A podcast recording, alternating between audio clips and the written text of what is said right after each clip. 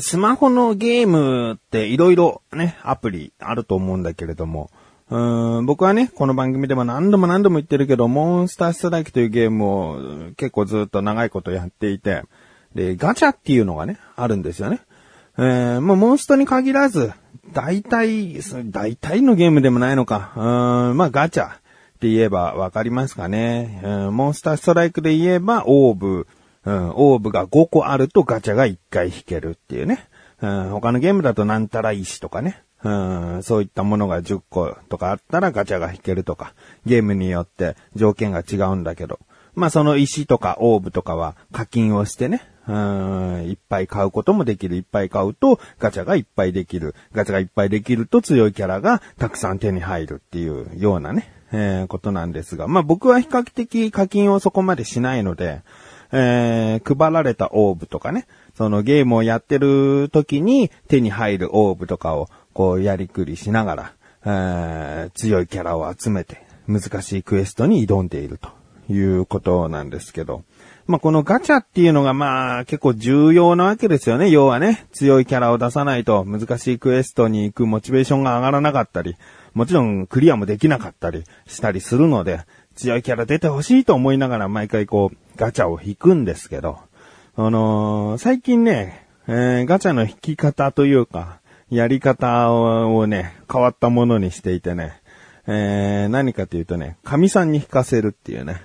えー、うちの神さんはね、モンスターストライクをやってないんですよね。3年前ぐらいに、僕がよくやっていた頃に一度進めて、えー、しばらくやっていた時期はあるんだけど、やっぱり私に合わないって感じで、あの、今やってないんですね。だ全くこう、どういうキャラが強くてとか、そういったことにはもう追いついていない状態なんですけど、その神さんに引かせるっていうことが最近ハマっていて、何がいいかっていうと、神さんは先ほども言ったように今のモンストに興味がない。だから僕がモンストをやっていても、今どんな感じなのとか、その何が強いのとか全然こう興味を持ってない。うん、全く興味がないのに、ちょっとガチャを引いてほしいんだけどって言うと、まあ、大抵の場合、喜んで引いてくれんだな。いいの？私が引いちゃっていいの？っていうテンションで、うん、なんかこう仕事に関するね、作業をしていても、こうそれを中断してまでも、うん、いいの？みたいな感じで、あの、喜んで弾いてくれるの。ね。で、もう結構ね、ここ最近いいキャラを出してくれなくてね、うーん、なかなか、ま、責任転嫁はしないよ。僕が弾いてってお願いしてるから。あの、いいキャラが出なくても、でも、それでも神さんに弾かせるっていうのにはね、また訳があってね。最近もう、全然出ないもんだから自分でもいろんな願掛けをするわけね。あの、神さん自身がね。まず弾いてって言うとね、最近踊り出すんだよね。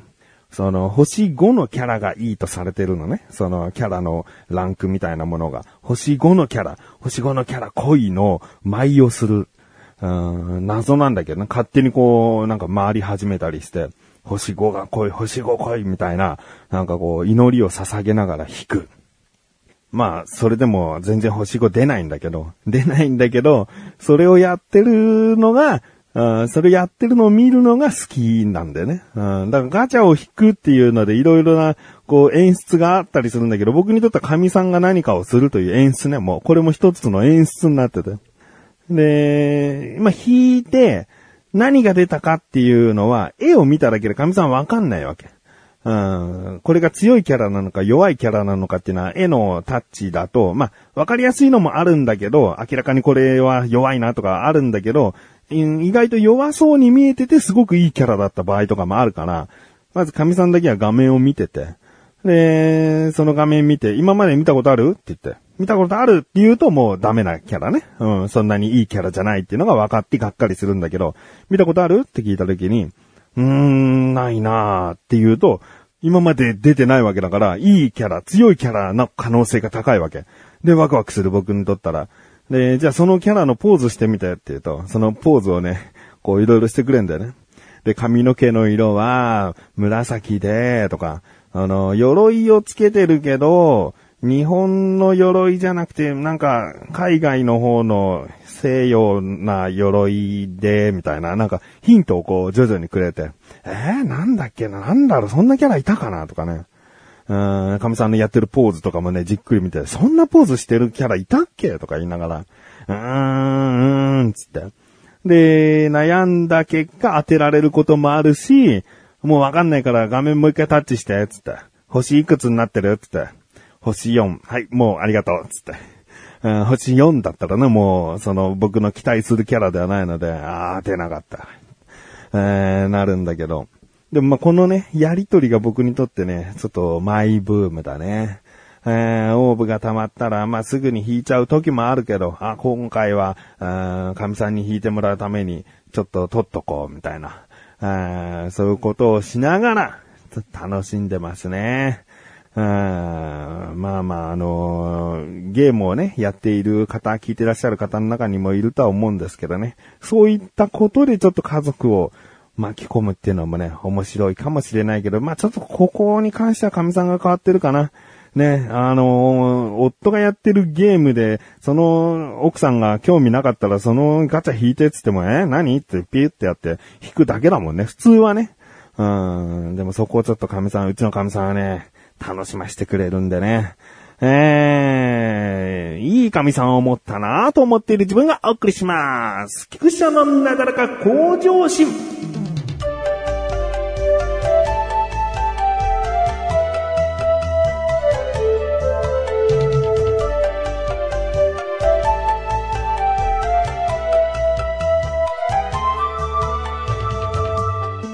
6月の頭にね、オフ会をしたんですよね。で、そのオフ会に来てくださった方の中で、ライムスカッシュ君というね、方がいましてね。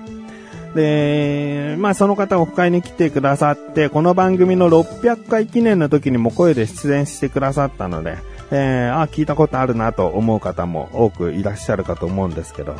この方本当にね、昔からよく長く聞いてくださっている方で、で、オフ会とかそういったことにも意欲的に参加してくださる方でね、メールもよくね、いただいているので、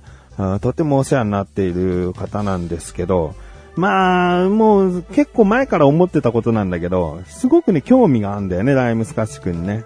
あの、声が低くて、ダンディーなんだけど、うーん、だから、なんか暗いイメージが、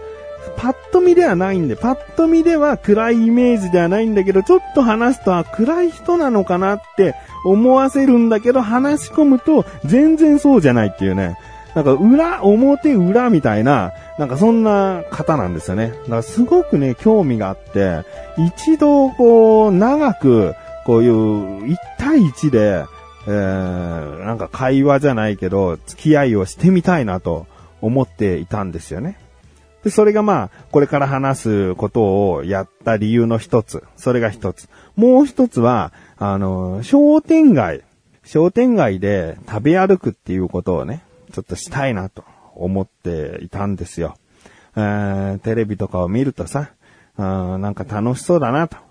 なんか商店街歩くときに食べ歩きしながら商店街歩こうよってなかなかないよね。普段友達とかと遊ぶことになってもさ。なんか目的地があって商店街を通るとか商店街のその中のお店に行くとかで、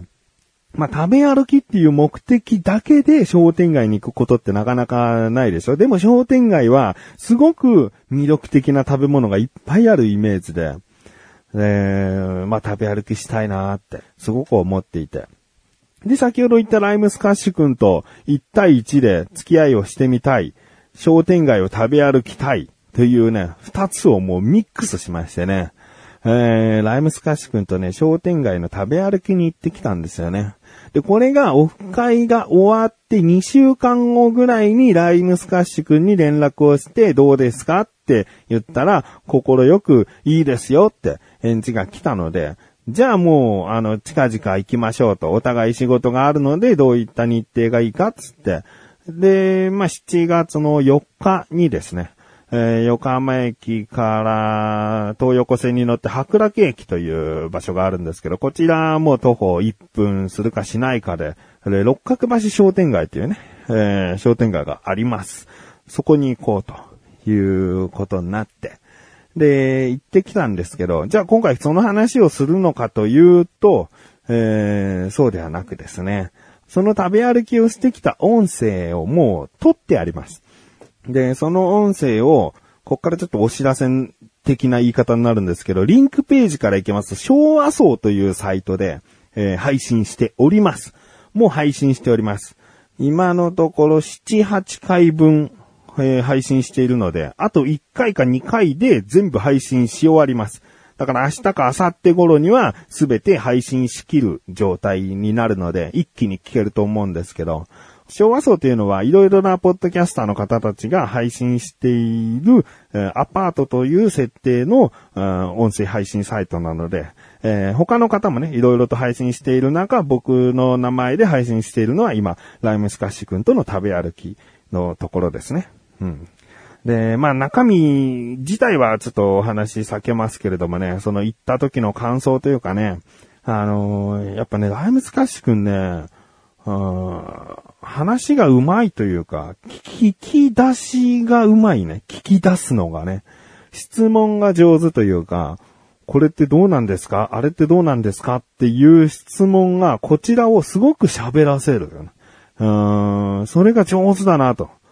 思いましたね。なんか純粋な質問をしてくれるというか、うん。で、もちろん僕もね、ライスカ君のこう聞きたいこととかさ、そういうのを話すから、まあ、あの、無言で歩いてしまってるところをカットしたとはいえですね、大体喋りっぱなしでしたね。うーん、なんかね、あのーまあ、ライムスカシクの声をね、聞いていただければわかると思うんですけど、やっぱ低くて、暗い子なのかなって声だけではもしかしたら思ってしまう人もいるかもしれないんだけど、すごくね、社交的。うん、知らない人に声かけられても、すごく対応がいいし、うん、あの、それはもう、食べ歩きの音声のどこかでね、あの、知らない人に声かけられてるところ、いくつかあるので、えーそこ聞いていただければと思うんだけど、だから、あの、話しててね、とても楽しかったんだよね。うん、で、まあ、あ今回の結構反省した部分はね、ライムスカシクはお酒好きだから、せっかくこう昼間から商店街食べ歩くってなった時に、もっとお酒をね、一緒にこう、飲めればよかったなって思いましたね。えー食べ歩きとはいえさ、うん、別にお酒ね、片手に歩いたって、うん、迷惑かけなきゃね、いいと思うし。うん、そういうのをしてあげた方がもっと楽しめたのかなっていう部分はね、今回反省したところなんですけど。まあ、また次回があるような感じがするので、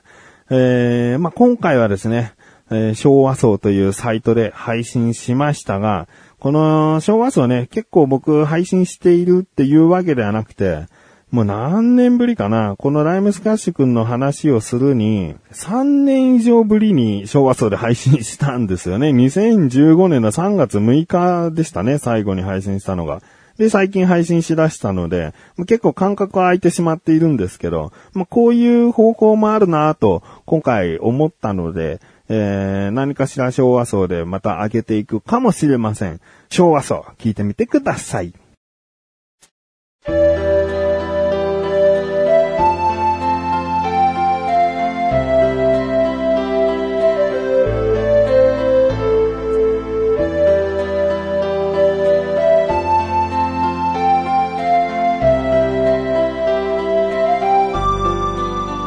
エンディングです。そしてすぐお知らせです。このなだらか小女子が配信されたと同時に更新されました、菅井菊池のコンビニ侍聞いてみてください。今回は菊池から私からのおすすめ食品で気分さんから出している豆腐そうめん風